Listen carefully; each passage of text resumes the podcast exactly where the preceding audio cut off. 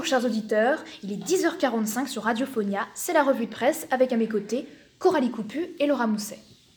En effet, c'était en 2014, Farad Khosrow-Kavar décrivait à l'époque le processus par lequel un individu ou un groupe adopte une forme violente d'action directement liée à une idéologie extrémiste à contenu politique, social ou religieux qui conteste l'ordre établi sur le plan politique, social ou culturel. Vous l'aurez compris, aujourd'hui nous allons parler de la radicalisation, un phénomène qui prend de plus en plus d'ampleur depuis quelques années avec la montée en puissance de Daesh et les nombreux attentats perpétrés en France et dans le monde. Effectivement, appelé lionceau pour les garçons et perle pour les filles, comme le relate un article de BFM TV, aujourd'hui femmes, enfants, adolescents reviennent de l'enfer de Daesh. Qu'ont-ils vraiment vécu? Que deviennent-ils? Sont-ils pris correctement en charge par l'État? Et surtout, comment vivent-ils leur retour? Ce sont à toutes ces questions que nous allons aujourd'hui tenter de répondre. Oui, et c'est tout simplement à travers des témoignages poignants que nous avons fait notre enquête pour d'abord déterminer les prémices de cet engrenage infernal. Un engrenage qui suit l'immense et grande désillusion décrite par Marie, témoin du journal Slate. Auparavant, à bas les préjugés.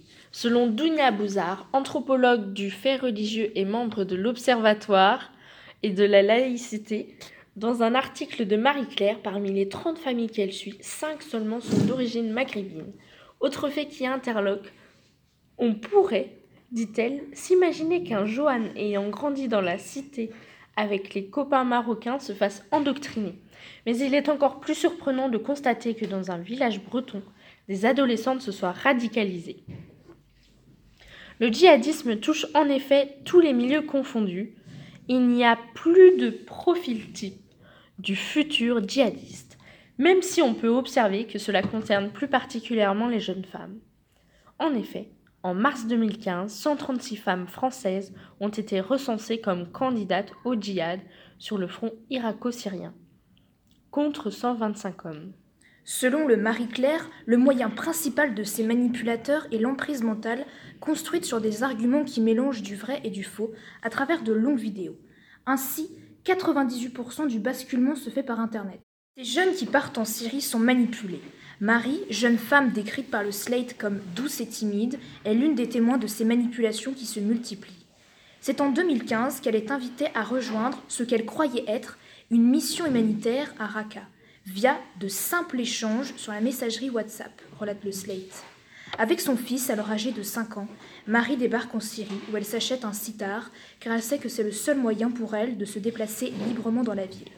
Elle raconte d'abord Je suis réellement partie en pensant faire de l'humanitaire.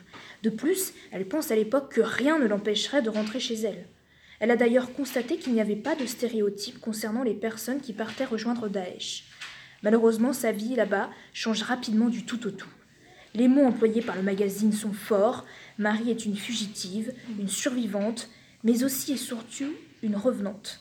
Preuve de l'atrocité qu'elle a vécue durant ces longs mois de souffrance. Ainsi, devant la montée du radicalisme, c'est l'appel au secours des familles concernées qui touche. Le Dauphine donne la parole à quelques-unes d'entre elles qui dénoncent l'absence de mesures non préventives pour leurs propres enfants. Son avenir a été brisé par un recruteur manipulateur, raconte, émue, la mère d'une jeune femme de 25 ans en prépa littéraire à l'époque des faits. Ce qui inquiète énormément les autorités, c'est aussi le nombre affligeant d'enfants détenus en Syrie et en Irak. Il serait 500 parmi 1200 Français, selon le Dauphine, dont les trois quarts auraient moins de 5 ans. Les enfants, d'ailleurs, désormais utilisés comme armes ou machines de guerre pour effectuer des tâches atroces qui causent chez le public européen l'effroi et le dégoût, assure BFM TV. Tout commence donc à l'école dans un milieu très sévère où les cours ont lieu du dimanche au jeudi et où filles et garçons sont séparés. On y défigure les matières, ajoute Nikita Malik. On va aborder l'histoire et la géographie, bien sûr, mais seulement pour servir la propagande. Par exemple, on explique aux élèves que Daesh est le seul État légitime, qu'aucun autre, pas même l'Arabie saoudite, ne l'est. Il y a aussi des problèmes de maths, qui impliquent des grenades, des fusils, des tanks. On les habitue à la violence. En effet, Daesh aime exhiber des enfants dans ses vidéos. Il est en général question de les montrer en train d'assassiner des prisonniers capturés, ajoute BFM TV. Afin d'endoctriner efficacement tous les enfants, Daesh utilise donc d'abord l'éducation. On trouve des enfants de 4 ou 5 ans dans des camps militaires où on les entraîne, poursuit Nikita Malik. Et je parle d'entraînement physique. On leur donne des armes dont on leur apprend le maniement, on leur apprend à améliorer leur coordination physique. Enfin, certaines matières scolaires sont supprimées car elles sont perçues comme une influence de l'Occident. Ce que Marie remarque aussi de son côté, c'est le comportement choquant des femmes occidentales envers les femmes syriennes qui venaient se faire soigner, dit-elle. Voyant et découvrant peu à peu le vrai visage de sa mission, elle désire rentrer à tout prix, mais il est trop tard, elle se retrouve enfermée dans son appartement. Après ça, les événements s'enchaînent. Ils m'ont dit De toute façon, tu vas faire quoi? Tu vas essayer de t'enfuir? Ici, tu n'es rien, tu n'es qu'une femme. Ils m'ont bien fait comprendre que si je l'ouvrais un peu trop, je serais frappée, enfermée ou tuée tout simplement, dit-elle encore bouleversée. Elle se retrouve alors dans une matafa, une grande maison où sont enfermées femmes et enfants. De la propagande est diffusée en permanence et les femmes, je cite, applaudissaient, elles riaient et elles montraient à leurs enfants les tueries, les tortures, les égorgements et les personnes brûlées dans des cages. C'est également ce qu'a subi Chloé, partie en 2015 à Raqqa. Selon Street Press, tout le temps passé là-bas a eu des séquelles sur ses deux petites filles. Le père raconte Je jouais avec Mariam à la bagarre. Elle me sautait dessus sur le canapé avant de lancer Je vais t'égorger, papa.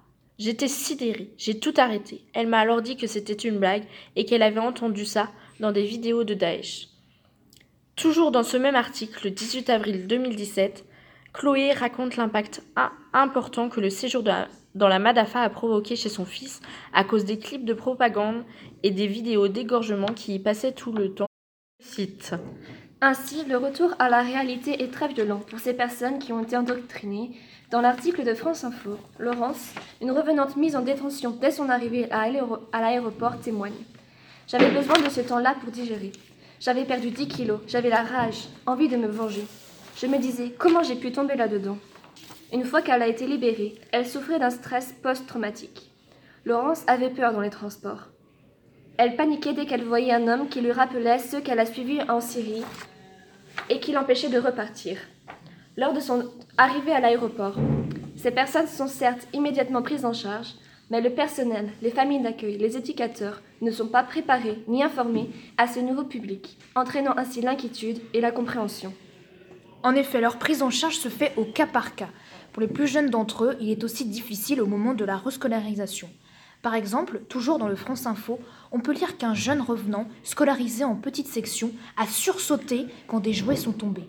Les traumatismes qu'ils ont vécus refont surface. Lors de son arrivée en France, ce petit garçon a découvert ce qu'est un jouet, un dessin animé, des sorties. Et ce n'est pas le seul. Le traumatisme est également présent chez tous les petits. En effet, dans l'article de Street Press, un avocat explique sa rencontre avec un bébé âgé de 1 an et sa mère dans son bureau. Un endroit tout à fait calme, évoque-t-il. Cependant, lorsqu'un objet est tombé, le bruit lui a paru comme une déflagration. Il a sursauté, s'est mis à pleurer. Il était paniqué. C'est le marqueur d'un traumatisme important. Le Slate, lui, évoque la grande détresse de Marie. L'État ne m'a pas aidé, dit-elle. Ainsi, on constate que la majeure partie des revenants ne sont pas correctement pris en charge. D'après Marie, toujours, le suivi psychologique ou psychiatrique n'est pas automatique pour ces personnes qui présentent des séquelles profondes de l'embrigadement. En outre, l'emprisonnement suscite lui aussi un réel questionnement auprès de l'État face à un public déroutant. D'après Marie, le suivi psychologique est important encore plus pour les personnes en détention car elles seront, je cite, entourées d'autres détenus qu'elles risquent d'attirer vers cette radicalisation. De plus, Chloé, elle aussi victime et revenante de la radicalisation, déclare De toute façon, la France n'apporte aucune aide aux ressortissants partis en Syrie. Cela montre encore une fois qu'en plus de ne pas aider ces personnes lorsqu'elles reviennent, on ne les aide pas davantage pour les faire sortir du territoire. En effet, ce n'est pas à l'État mais à son mari qu'elle doit son retour. Son mari qui a, je cite, remué ciel et terre, contacté des journalistes, des assauts, mais aussi des militants turcs et des membres de l'armée syrienne libre. Ils cherchent quelqu'un susceptible de ramener leurs enfants, même contre rançon si nécessaire. Le retour en France est donc particulièrement difficile pour les enfants, qui sont en général aussitôt séparés de leur maman principale attache. C'est le cas de Nousseba. La petite fille déclare Moi, j'aimerais bien qu'Oumi, ce qui veut dire euh, maman en arabe, sorte parfois pour venir nous voir et qu'elle reparte après en prison. La réalité sur le retour des ressortissants de Daesh cache ainsi bien des difficultés, et les familles attendent beaucoup plus de l'État. Oui, et l'État qui est face en ce moment même à une situation délicate suite au retrait des forces américaines en Syrie, le cas de 130 djihadistes français laissés aux mains des Kurdes pose la question d'un possible rapatriement. En outre, ce repli entraînerait, selon le journal du dimanche, une dispersion dans la nature de ces djihadistes, mais également la naissance d'un accord entre les Kurdes syriens et le régime de Damas qui, toujours selon le journal du dimanche, pourrait alors mettre la main sur des centaines de djihadistes européens. Le Quai d'Orsay envisagerait ainsi le rapatriement de ces 130 Français djihadistes. Encore une fois, les chiffres sont révélateurs, puisque parmi ces 130 potentiels rapatriés, environ 80 sont des enfants en bas âge. Et sur les 50 personnes restantes, la moitié environ est composée de femmes. Cependant, de multiples contraintes s'ajoutent à ce rapatriement. Quatre préoccupations majeures. Tout d'abord, du point de vue humain. Comment et où replacer certains enfants au passé lourd et ayant vécu dans les zones les plus touchées par le djihadisme? La procédure judiciaire est quant à elle faible et manque de preuves concrètes. De leur côté, les prisons craignent une intensification de la radicalisation. Enfin, la politique de droite est en nette opposition à ces retours. Pierre-Henri Dumont appelle ainsi à des assassinats ciblés et à tuer les personnes qui ont pris les armes contre la France. Bien, c'est ainsi que s'achève notre revue de presse. Merci pour votre attention, merci à Coralie et Laura. On se retrouve demain à la même heure pour notre prochaine revue de presse, cette fois sur un tout autre sujet, à savoir le rapport des jeunes aux réseaux sociaux. Sur ce, portez-vous bien.